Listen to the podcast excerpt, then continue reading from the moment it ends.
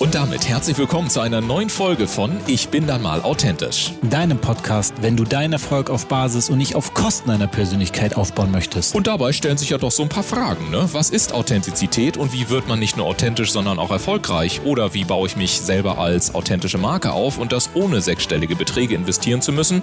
Oder auch die Frage, ist authentisch sein eigentlich überhaupt noch gefragt in der heutigen Zeit von Fake-Fotos, High-Glossy Social-Media-Profilen und permanenter Sofortempörung? Wir sind deine Gastgeber bei Dennis Sievers und Ulf Zinne. Und jetzt gehen wir wieder einer spannenden Frage rund um das Thema Authentizität auf den Grund. Und ganz wichtig, wenn du selber einmal Gast sein möchtest, dann höre dir unbedingt den Abspann an. Dort bekommst du alle weiteren Infos. Und jetzt legen wir direkt los. Viel Spaß mit der heutigen Episode. Und damit einen wunderschönen guten Morgen und herzlich willkommen zu einer neuen Episode hier im Podcast. Ich bin einmal authentisch. Ja, mein Name der ist Ulf und heute haben wir eine ganz besonderes, inspirierende und ich kann jetzt schon sagen, wirklich berührende Episode für dich und für euch da draußen. Und ihr könnt es gerade nicht sehen, aber ich habe jetzt schon wieder Gänsehaut am ganzen Körper. Denn meinen heutigen Gast, die habe ich auf der Didakte auf Europas größter Bildungsmesse 2023 kennengelernt und erlebte, wie eine 18-Jährige mal eben für Stille in Zuschauerraum sorgte durch die Geschichte, die sie erzählte und durch den Mut, den sie ausstrahlte. Denn Sie sagt indirekt, in jedem von uns steckt eine unglaubliche Kraft, die in jedem von uns ist, um selbst in den schwierigsten Zeiten unserer wahres Selbst zu finden und dieses Selbst auch dann zu entfalten. Ich spreche heute mit Maja Wranig, die mit nur sechs Jahren die Diagnose Blutkrebs erhielt und den Kampf erfolgreich gewonnen hat. Und gerade wenn es also um die Frage geht, wie man trotz schwerer Schicksalsschläge zu sich selbst findet und sein Leben wieder in die eigene Hand nimmt, ist Maja in jungen Jahren bereits eine absolut authentische Gesprächspartnerin und ich freue mich sehr, dass sie dem Interview zugestimmt hat. Du wirst also erfahren, wie es Maja geschafft hat, sich in diesen dunkelsten Momenten ihres Lebens neu zu entdecken und ihre innere Stärke zu aktivieren das beispielhafte Engagement, was sie seitdem für die Deutsche Knochenmarkspende, die DKMS zugrunde legt und auch, wie du selber Spender werden kannst, das ist uns ein ganz wichtiges Anliegen in dieser Episode und auch, wie Maja ihre Erfahrung genutzt hat, um anderen Betroffenen zu helfen. Denn sie hat unter anderem ein Elterncafé mit auf die Beine gestellt auf der onkologischen Kinderstation. Sie hat sich mit dem Thema Haarspenden für Perücken für Krebskranke beschäftigt und engagiert sich, wie gesagt, auch bei der DKMS. Also insofern eine sicherlich etwas ungewöhnliche Folge und gleichzeitig eine unglaublich mutmachende, wenn es um deinen authentischen Erfolg Erfolg geht. Und damit sage ich ganz, ganz herzlich willkommen, liebe Maja, schön, dass du da bist. Vielen Dank. Äh, ich freue mich wirklich sehr, hier zu sein. Ich habe mich sehr geehrt gefühlt, als du äh, auf der Didakte auf mich zugekommen bist. Und umso mehr freue ich mich, dass es jetzt auch wirklich geklappt hat und ich heute hier sein darf. Und ich hoffe, dass wir ganz viele Menschen erreichen werden. Ich ganz viele Menschen heute erreichen kann mit meiner Geschichte und ja, zeigen kann, wie Schicksalsschläge genommen werden können, beziehungsweise wie ich meinen Schicksalsschlag genommen habe, wie ich ihn jetzt nutze und ja, wie ich vielleicht auch andere Menschen inspirieren kann, ähm, was zu tun und ja, vielleicht mal Leben zu retten. Darum geht es ja heute auch. Absolut. Und dass du inspirierst, das durfte ich live und in Farbe erleben. Und du hast mir am Anfang dieses Interviews gesagt, ich bin ganz schön aufgeregt. Das ist total nachvollziehbar und jeder hat dafür sein absolutes Verständnis natürlich. Trotzdem sitzt du am Mikrofon und stellst dich all diesen Situationen. Und ich kann mir vorstellen, sei es ein Vortrag, sei es ein Podcast-Interview, sei es Medienarbeit, sei es Presse, äh, es kommt ja immer wieder zu Situationen, wo man vielleicht stärker sein muss als seine Ängste und es dann trotzdem macht, obwohl man vielleicht sagt, oh, eigentlich bin ich gerade ganz schön aufgeregt. Wie schaffst du es denn, ganz pragmatisch gefragt, immer stärker zu sein als deine Ängste? Mm, ich würde jetzt fast sogar gleich damit ähm, anfangen. Ich habe eine der größten Ängste wahrscheinlich schon mal überwunden, die Angst vor dem Tod, die ja. wahrscheinlich auch viele haben, die auch mich natürlich sehr begleitet hat. Und ich habe diese Angst überwunden und es war ein sehr harter Kampf. Und ich denke, wenn man einmal ja die größte Aufgabe vor sich hatte, ähm, sind die kleinen Momente dann natürlich auch immer noch aufregend, aber man weiß einfach, dass man es schaffen kann, weil man hat schon mal so was Großes geschafft. Das heißt, man wird es auch hier oder an allen Momenten, die folgen, ob es dann bei mir das Abi oder sonst was war, man weiß, man schafft es und man kommt da durch und letztendlich äh, ja, hat es mich jetzt auch hierher gebracht.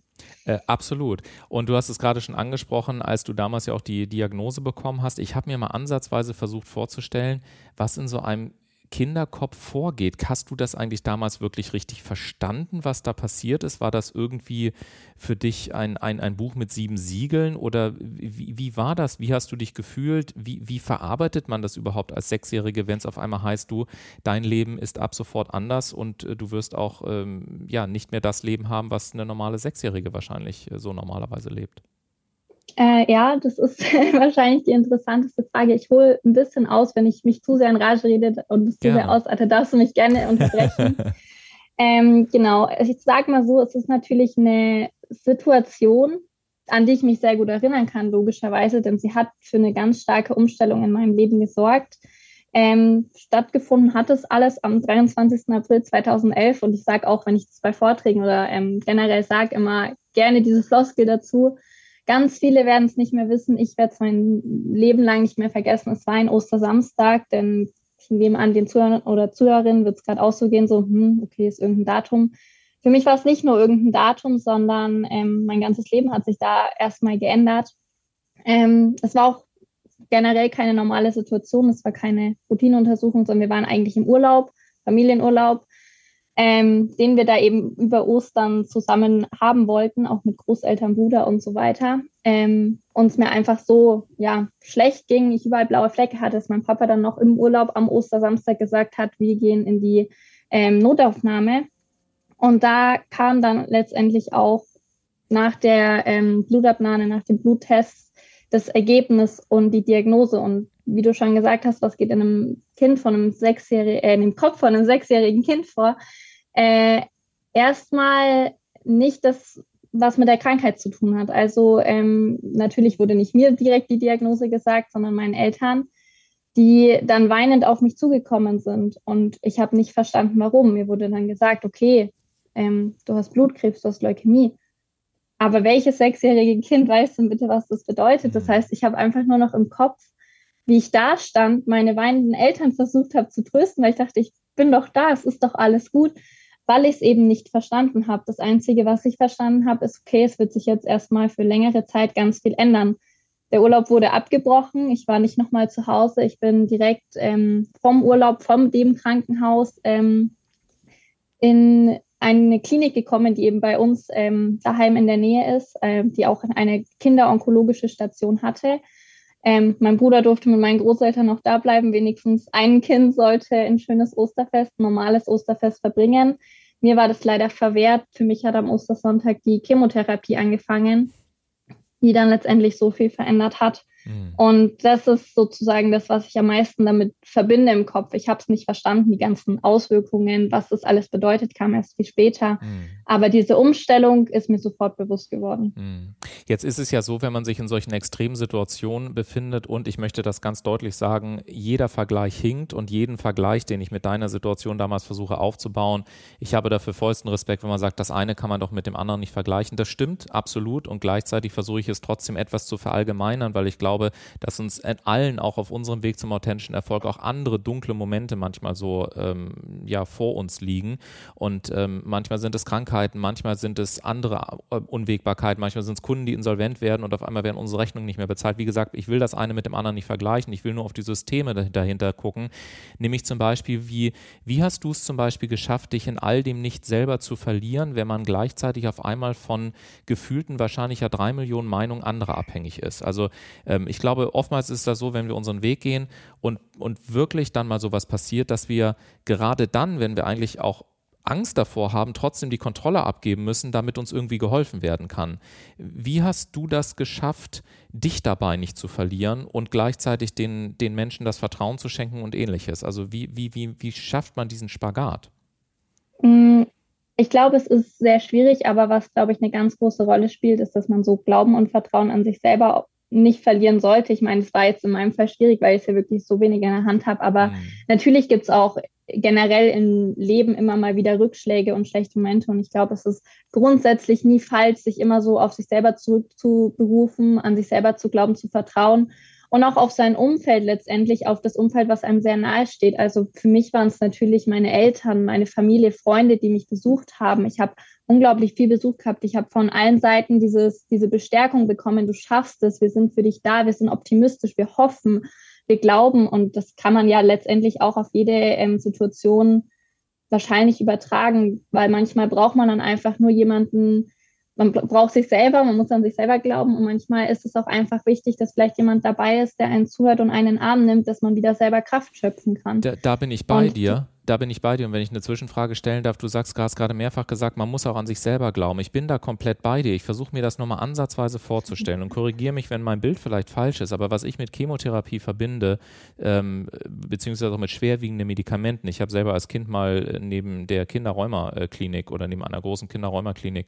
äh, gelebt und habe gesehen, was, was schwere Medikamente auch generell mit Kindern veranstalten können, also auch optisch. Ne? Und bei Chemotherapie führt es ja oftmals dazu, dass Haare ausfallen, dass der Körper sich verändert, dass man sich übergeben muss, dass man sich schlapp fühlt und so weiter und so fort. Ähm, wenn du es teilen magst, ich weiß es nicht, aber wenn du es teilen magst, gab es solche Effekte auch bei dir? Und wenn es die gab, ist die Frage für mich umso wichtiger, wie hast du es denn dann geschafft, jeden Tag in den Spiegel zu gucken und den, und den Glauben trotzdem an dich dann nicht zu verlieren? Auch wieder im übertragenen Sinne natürlich zu sehen, denn oftmals gucken wir dann in den Spiegel und denken, mein Gott, hier bricht doch alles irgendwie zusammen. Und wie sehe ich überhaupt noch aus und so weiter? Und wie, wie hast du es geschafft? Gab es ein bestimmtes Mantra? Gab es einen bestimmten Glaubenssatz? Wie hast du diesen Glauben an dich nie verloren? Denn dass du ihn nie verloren hast, zeigt ja deine, deine äh, Lebensgeschichte sehr beeindruckend. Ähm, ja, also erstmal zu den Effekten, die hatte ich auch. Ich meine, ich hatte dreiviertel Jahr Chemotherapie mhm. und vollste Medikamentenbombe, wenn man so sagen kann. Also alles Mögliche, ähm, was man kriegt. Mhm. Ähm, ja, dazu gehört ha Haarausfall, man will nichts mehr essen, man magert komplett ab. Das sind so drastisch das jetzt klingt, einfach diese typischen Chemotherapie, ähm, ja, Nebenwirkungen, die man ja auch so gleich im Kopf hat, wenn man an ähm, Krebs denkt. Mhm. Und es gab Tage, die einfach unglaublich schlecht liefen. Kann, kann man nicht anders sagen, wo es mir unglaublich schlecht ging und wo ich auch als sechsjähriges Kind verstanden habe, wie schlecht es mir wirklich ging, wo ich mal auf der Intensivstation lag oder sonst was. Und das sind schwere Momente, aber man muss auch dazu sagen, ähm, man hat versucht, dann die besseren Tage auch zu nutzen. Man hat versucht, dann irgendwie was Schönes draus zu machen. Wir haben ein Spiel gespielt. Also, es war eine Kinderstation, es gab ein Spielzimmer, es gab für die bisschen älteren Kinder ein Jugendzimmer.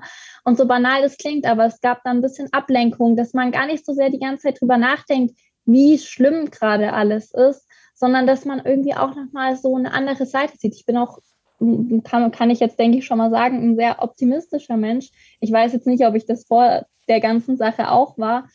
Ähm, daran kann ich mich nicht so gut erinnern. Aber was ich auf jeden Fall weiß, ist, dass ich mich auch dann total freuen konnte, oh, ich, wir spielen jetzt dieses Spiel und wir haben das Spiel ge gewonnen oder ge einfach gemacht oder wir haben jetzt diesen Film zusammen angeschaut. Ähm, Ablenkung auf die positiven Sachen auch mal, ja, sich wieder fokussieren und sich trotz allem nicht über diese, man sollte sich trotzdem über diese kleinen Dinge freuen.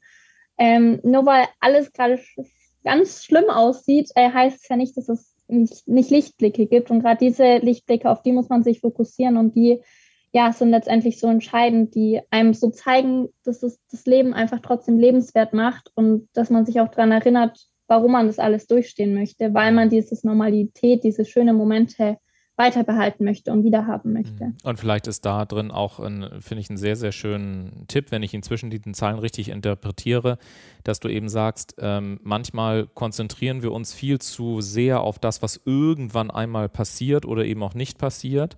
Aber das Glück, was wir dann finden können, liegt einfach von Sekunde zu Sekunde. Und so ein Ereignis hilft uns vielleicht manchmal dafür, so wie du gesagt hast, dass wir uns wirklich ähm, von Moment zu Moment letztendlich äh, hangeln und den Fokus auch darauf legen, auf die Schönheit der Dinge, die dann in dieser einen Sekunde passieren. Und aus einer Sekunde werden zwei Sekunden, aus zwei Sekunden werden fünf Sekunden, aus fünf Sekunden wird irgendwann ein Tag, aus dem Tag wird ein Monat und so weiter. Kann man das so zusammenfassen?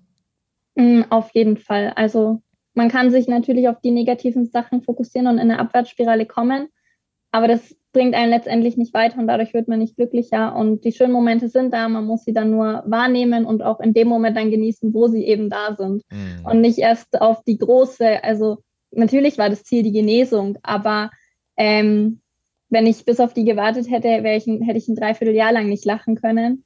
Und so habe ich es dann trotzdem geschafft. Und ich denke, das ist vielleicht auch auf andere Sachen übertragen, ähm, kann man das auf jeden Fall so sagen, wie du das gerade zusammengefasst hast, ja. Absolut und, und ich finde, also ich habe gerade Gänsehaut im ganzen Körper, also wenn ich erst auf die Genesung gewartet hätte, dann hätte ich ein Dreivierteljahr nicht gelacht, das finde ich schon echt einen großen Satz.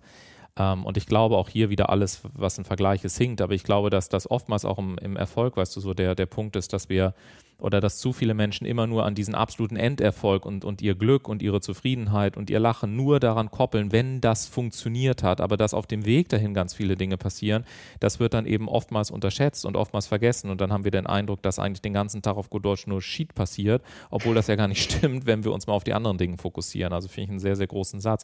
Nun ist es ja bei dir so, du hast das ja dann nicht nur für dich gemacht, sondern du hast ja dann auch bereits im Krankenhaus, glaube ich, oder war es danach, das müsstest du mir einmal einordnen, äh, ja das, äh, das Elterncafé mit auf die Wege geschickt. Du hast ja ganz viel Engagement an den Tag gelegt. Wie kam es denn dazu und, und was, äh, was war deine Motivation, das letztendlich auch zu tun?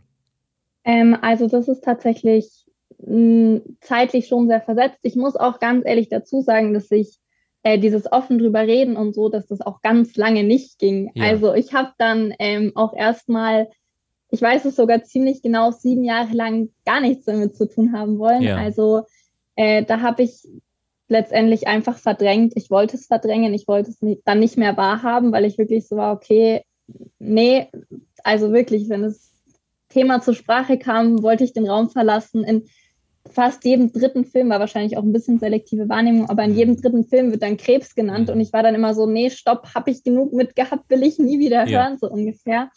Äh, und dann habe ich nach sieben Jahren, ich musste regelmäßig ja trotzdem zur Kontrolle, ähm, war das dementsprechend oft im Krankenhaus, aber ich habe das ganz gut geschafft, dahin zu gehen und wieder rauszugehen und dann ist es wieder aus dem Kopf raus, so mhm. ungefähr.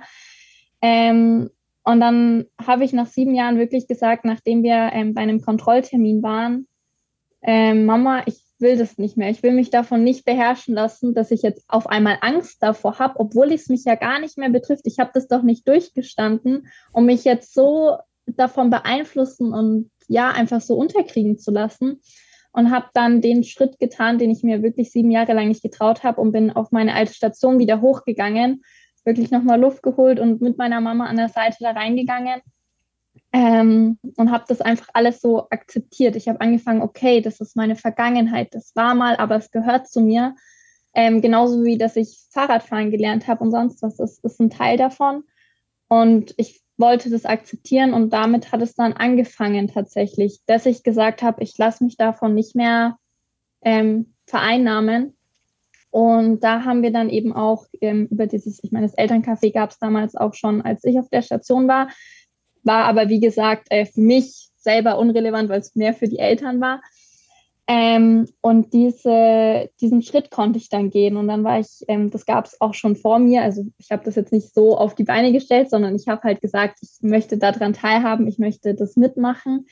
Ähm, und dann, ähm, das ist sozusagen äh, einmal im Monat sind wir auf diese Station gegangen und da gab es so eine Elternküche sozusagen, wo Eltern auch für ihre Kinder kochen konnten, wenn die gerade eine Heißhungerattacke oder so hatten. Das ist ja auch mhm. eine ähm, Nebenwirkung der Chemotherapie. Mhm. Und hatten dann einen selbstgebackenen Kuchen dabei, ein paar, eine Breze, ein paar süße Teilchen vom Bäcker, haben Kaffee gekocht und saßen dann in diesem Elter in dieser Küche am, am Esstisch und waren einfach da für alle Eltern, ähm, wie gesagt, mehr für die Eltern als für die Kinder und haben einfach, waren da, um Kraft zu spenden, waren da, um zuzuhören, waren da, um zu reden, dass sie auch mit welchen jemandem reden konnten, der gerade Kraft hat, aber sich trotzdem damit auskennt. Die Eltern untereinander haben ja alle nur um ihr Kind gebankt. Ja. Ähm, da kann man sich nicht gegenseitig noch Kraft spenden. Wir konnten das, weil wir haben das schon überstanden und ganz doof gesagt, ähm, war einfach schön für sie zu sehen, okay, es gibt Menschen, die es schaffen können. Sie haben gefragt, gab es bei euch auch die und die Phase? War es bei euch auch mal so und so schlimm? Und wir waren so, ja, das ist so. Und das war bei uns auch so. Ähm, und allein die Haare, ich meine, zu dem Zeitpunkt, zehn Jahre später, hatte ich schon wieder la lange Haare und dann war das auch immer so, oh, die wachsen wieder nach und so schön und so lang und oh, toll. Und wie geht's dir jetzt? Und das hat einfach total viel Hoffnung gespendet und das war auch das, was wir dann da tun wollten. Und wir haben das circa eineinhalb Jahre lang gemacht. Dann ging es wegen Corona, durften wir nicht mehr auf die Station. Mhm.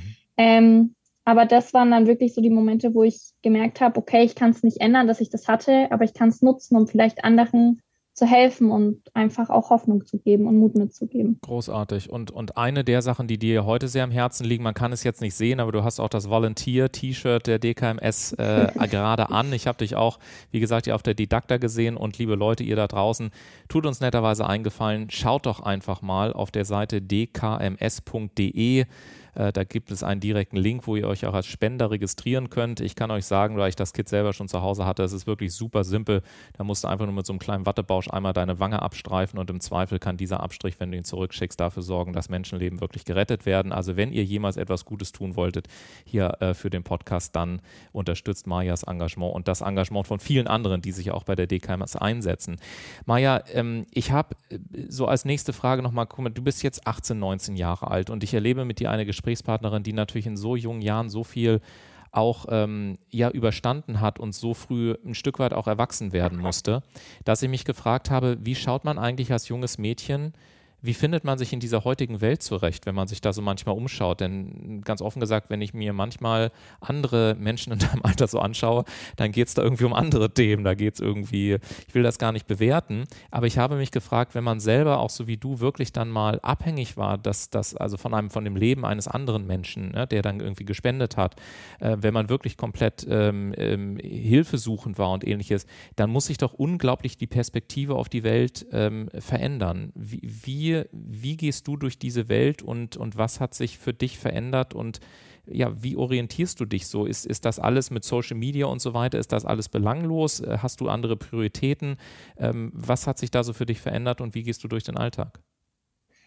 Ähm, also ich würde schon sagen, dass es wahrscheinlich viel verändert hat. Ich hm. stehe jetzt nicht über allem, äh, was jetzt äh, Jugendliche in meinem Alter auch das haben. Das hoffe ich doch mal die, sehr stark. Die typischen äh, Teenager-Probleme hatte ich genauso oder habe ich auch immer noch. Ich war genauso in der Schule und hatte Angst vor Prüfungen. Ich hatte genauso Angst vorm Abi.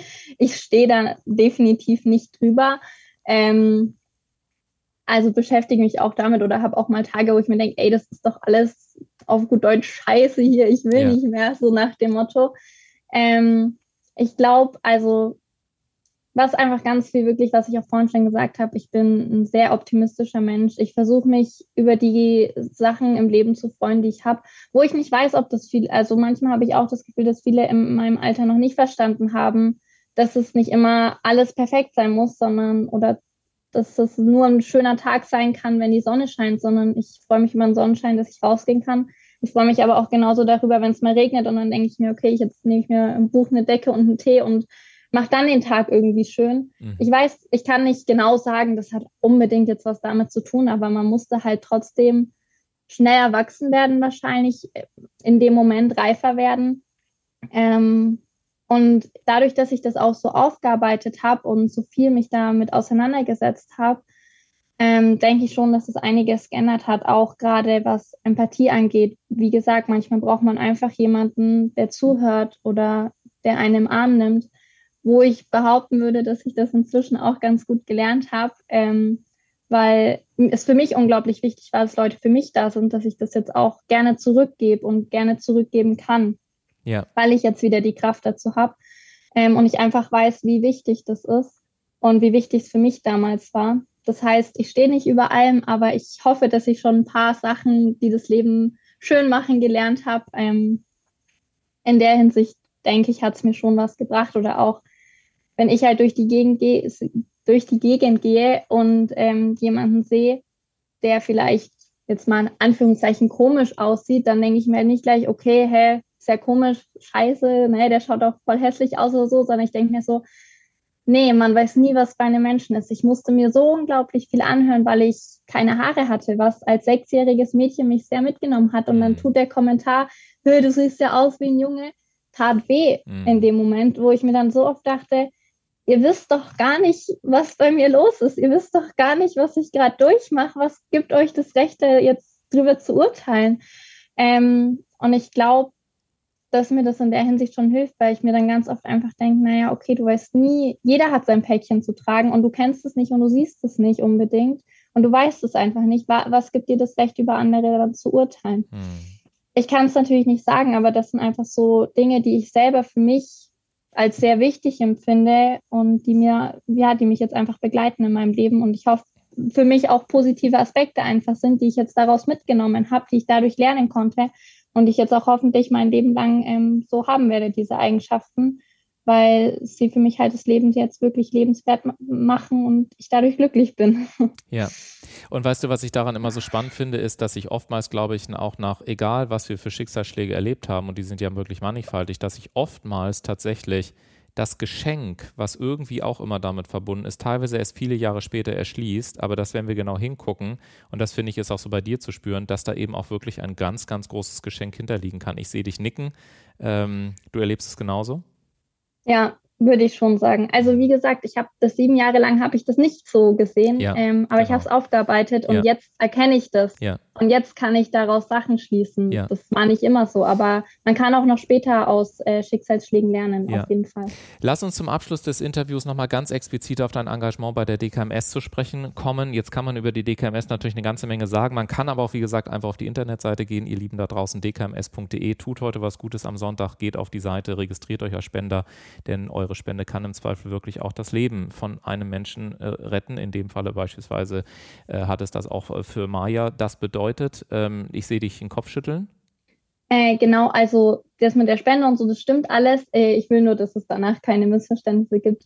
Ich selber habe keine Spende gebraucht. Das muss okay. ich vielleicht auch ganz deutlich mit dazu sehen. Ich war aber auf dieser Station mit mehreren Kindern, mhm, äh, wo ich auch mitbekommen haben. habe, die Spen eine okay. Spende gebraucht okay. haben und darauf eingewiesen waren. Ich selber, äh, bei mir hat die Chemotherapie gereicht. Möchte ich nur kurz zwischenschieben, äh, dass es da keine Missverständnisse gibt. Ähm, genau, aber ich weiß natürlich absolut, wenn man in der Situation ist und darauf angewiesen ist und sich dicke Sorgen und schon mal Gedanken drum macht, absolut. Also das ist so und die Suche danach ist auch schwierig, aber man hofft da sehr, sehr viel und man ist auf diese Hilfe auf jeden Fall angewiesen. Ja, guck mal, dann habe ich heute auch noch was dazugelernt, nämlich dass es mittlerweile ganz unterschiedliche Möglichkeiten gibt, auch mit Leukämie umzugehen, ja. was ja wundervoll ist. Meine Frage bleibt trotzdem bestehen, wenn du deine Stimme heute erheben kannst, um zu sagen, hey, ich würde mir wünschen, dass in Deutschland folgende drei Menschen mal diesen Wangenabstrich machen, damit dann diejenigen, die die Spende brauchen, am Ende des Tages auch eine Spende womöglich bekommen. Mit welchen drei Menschen würdest du gerne mal sprechen wollen, seien es Musiker, Prominente aus dem Fernsehen, Bekannte, wie auch immer? Wen würdest du gerne einladen wollen, selber bei der DKMS dann eben sicher Spender oder Spenderin zu registrieren? Grundsätzlich würde ich natürlich sagen, jeder, den man erreicht, ist gut. ähm, also würde ich jetzt auch einfach gern, ähm, um das grundsätzlich zu sagen, natürlich geht es der DKMS so, je mehr, desto besser und je diverser, desto besser. Ja. Ähm, ist tatsächlich sehr schwer zu sagen, weil ich natürlich auch im Bekanntenkreis alle möglichen Leute schon animiert habe, mhm. äh, sich zu registrieren, weshalb ich ja dann auch Volontär werden wollte, um das einfach auch im großen Rahmen zu machen und nicht nur im kleinen boah, wenn es jetzt einfach darum geht zu sagen, ähm, die Menschen würde ich gerne kennenlernen, vielleicht werden sie den Wangenabstrich machen. Ja. Ähm, dann tatsächlich ein Buchautor, der Rick Ryden, mhm. äh, weil der hat die äh, Reihe Percy Jackson äh, geschrieben und Held des Olymp und so. Und das war eine der ersten Buchreihen, die ich gelesen habe mhm. und die mich so ins Lesen gefesselt haben. Deshalb, ich glaube, mit dem würde ich schon gerne mal reden.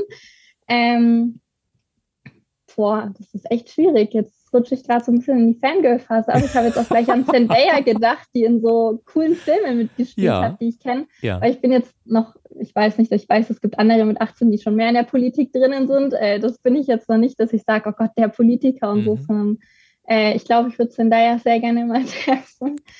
Ähm, ich hätte gerne noch gesagt, mein Arzt, aber ich wusste, dass der schon bei der DKMS registriert ist. Ja. Aber ähm, wenn ich die Möglichkeit hätte, ihn nochmal zu treffen, würde ich das auf jeden Fall nochmal machen. Ich habe ihm auch tatsächlich bei der Abschlussuntersuchung den Kuchen gebacken und dem Team den Kuchen gebacken und es mhm. sind auch sehr, sehr viele Tränen geflossen. ähm, einfach weil mir dann nochmal wirklich ähm, bewusst geworden ist, dass dieser Mensch durch seine Therapie äh, mir das Leben gerettet hat. Ich mhm. habe auch einen kleinen Teddy bekommen, der jetzt mhm. mit dabei ist und so. Also ähm, er ist schon bei der DKMS natürlich registriert gewesen, ähm, aber ihn würde ich definitiv auch nochmal ähm, treffen wollen, einfach weil dieser Mensch so viel für mich gemacht hat. Hm. Wenn du abschließend jetzt noch eine einzige Botschaft den Hörern und Hörerinnen dieses Podcasts mit auf den Weg geben kannst, wenn es mal zu Schicksalsschlägen kommt, welche abschließende Botschaft würdest du dann gerne noch loswerden? Hm, wie gesagt, wie ich schon am Anfang gesagt habe, man sollte immer an sich selber glauben, weil man selber ist die Person, die am meisten man für sich ändern kann. Es gibt auch andere Wege, nicht immer nur den einen. Und was ich auch jedem mitgeben möchte, der vielleicht nicht unbedingt einen Schicksalsschlag jetzt aktuell hat, sondern mal hatte oder ähm, auch bis jetzt noch gar nicht, wirklich jeder kann helfen, jeder kann ein bisschen was dazu beitragen, dass das Leben für jemand anderen vielleicht besser wird oder weitergeht. Und ich denke, wenn man einfach immer gut und nett miteinander umgeht und hilfsbereit ist, dass nicht nur den anderen geholfen ist, sondern auch irgendwann einem selber geholfen wird, weil wenn man was gibt, kommt es auch irgendwann wieder zurück. Und wenn man es schon mal gebraucht hat, dann kann man es irgendwann zurückgeben, so wie es ich jetzt bei der, als Volontier bei der DKMS versuche zurückzugeben. Ein Wahnsinn. Ich danke dir sehr für dieses unglaublich inspirierende Gespräch, liebe Maja. Und ich hoffe, ihr da draußen konntet auch einige wertvolle Erkenntnisse und Stärken aus Majas Geschichte mitnehmen. Ich gucke gerade auf die Uhr und denke mir, Wahnsinn, wo ist die letzte halbe Stunde geblieben? Ich war wirklich so sucked in, wie man sagt, so richtig eingesogen in die Atmosphäre. Und vor allen Dingen finde ich es bei dir unglaublich schön. Du hast vorhin so einen, so einen Schlüsselsatz gesagt. Du hast gesagt, ich stehe bei Weitem nicht über allem.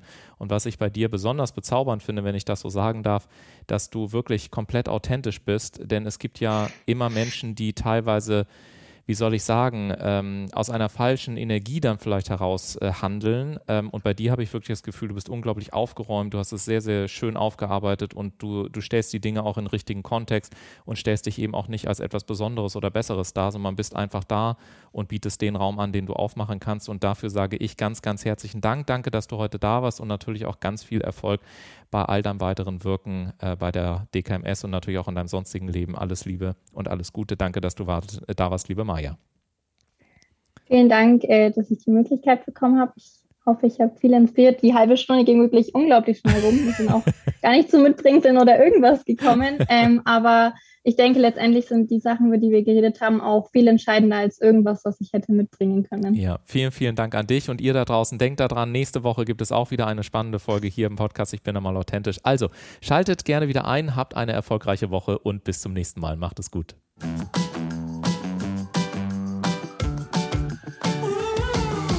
Und damit sagen wir wieder vielen Dank, dass du heute mit dabei warst. Wenn dir die heutige Folge gefallen hat, dann empfehle diesen Podcast doch gerne über Social Media und verlinke uns gerne. Und wenn du selber einmal zu Gast sein möchtest, dann sende einfach eine E-Mail an podcast.ulfzinne.com und wir melden uns bei dir mit allen weiteren Informationen. Wir freuen uns, dich in der nächsten Episode wiederzuhören.